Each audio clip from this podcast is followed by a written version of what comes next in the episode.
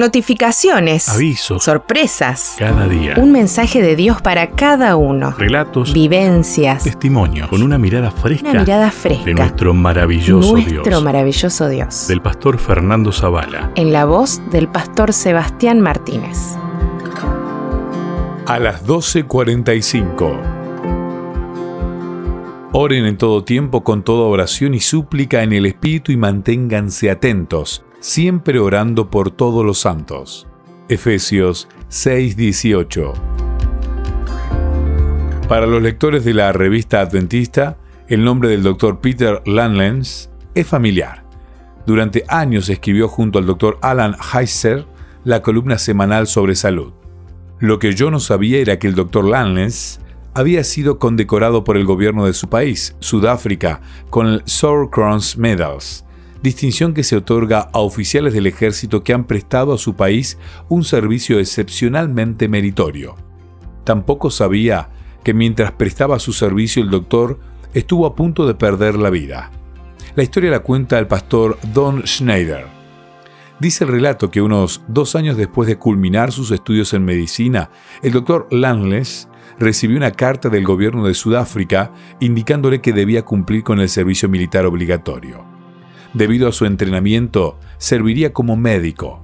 Aunque no de muy buena gana, se enlistó, deseando que los dos años de servicio pasaran rápido.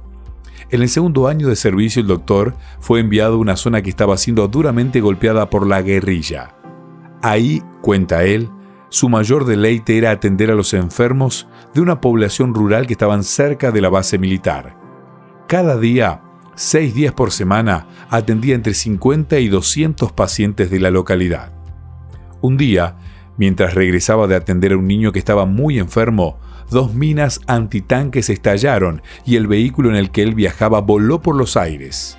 Eran las 12.45.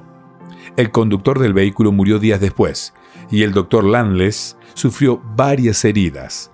Apenas se recuperó, llamó a su esposa, Rosalind. ¿Cuál no sería su sorpresa cuando ella le dijo, estamos en la iglesia, almorzando después del servicio, cuando oramos por ti? Eran las 12.45. Después de hablar con su esposa, llamó a su mamá para decirle que estaba bien. Al oír la voz de su hijo, la señora le preguntó, ¿Has estado involucrado en algún accidente? Sí, respondió Peter. Hoy, a las 12.45, dijo ella, sentí que debía arrodillarme a orar por ti. Las 12.45.